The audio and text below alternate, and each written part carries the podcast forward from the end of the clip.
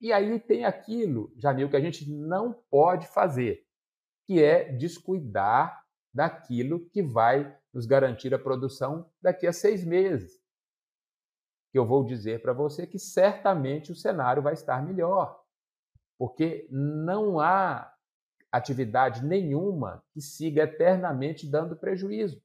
A oferta vai enxugando e o preço sobe. Tá certo? Então, é esse que é o desafio, um desafio individual que depende das condições de caixa de cada um e que tem uma lógica técnica de prioridades para você fazer. Né? Então, o que eu estou falando aqui é que você não deve mexer ali né, do, na, nas questões que são delicadas.